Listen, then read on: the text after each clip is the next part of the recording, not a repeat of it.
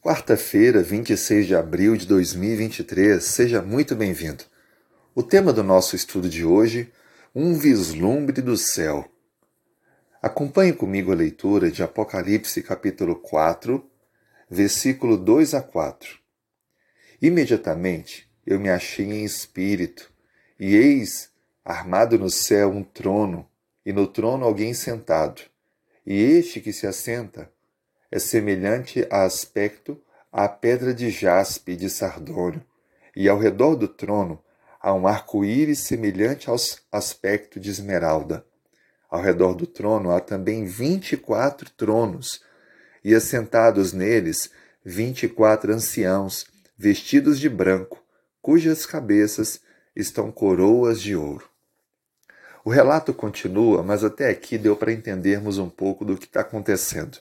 Essa é uma cena bem semelhante à cena que vimos e estudamos ontem em Daniel capítulo 7. É uma cena do juízo. João, o autor do livro do Apocalipse, contempla uma cena que ilustra claramente o juízo que acontece no céu. Deus, assentado no trono, rodeado de seres celestiais. Algumas curiosidades chamam a atenção. Dentre elas, o fato de mencionar 24 anciãos. Quem seriam esses? Sem dúvida alguma, ao relato bíblico fica claro que eles representam os redimidos que se alegrarão ao redor do trono de Deus, ou seja, pessoas salvas por Cristo que ali estarão representando todos os seres humanos. Eles têm também algumas características. Primeiro, apesar de todas as tentações que como nós temos, eles venceram. Ou seja, nós também podemos vencer. Eles estão vestidos de branco, simbolizando assim a justiça de Cristo que nos cobre e purifica de nossos erros.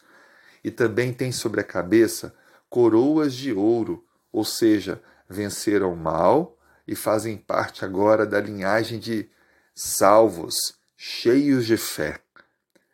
A visão que João vê traz para nós a certeza de que o nosso Salvador reinará de maneira eterna.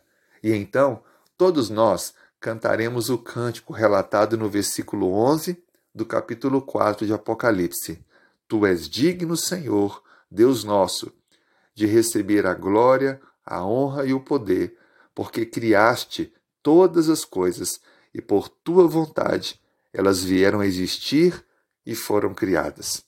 Deus é o nosso Criador, Deus é o nosso Salvador e nós somos convidados a adorar e reconhecer Ele como nosso único Senhor.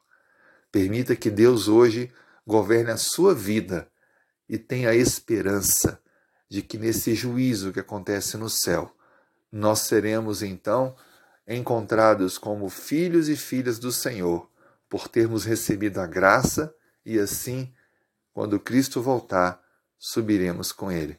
Vamos orar? Senhor, perdoe nossos pecados, transforme a nossa vida, dê-nos um ótimo dia, a tua direção. Oramos, clamando pelos nossos amigos e familiares, para que também entreguem a vida a Ti e estejam prontos para esse lindo e maravilhoso encontro com Jesus. E é em nome dele que oramos. Amém.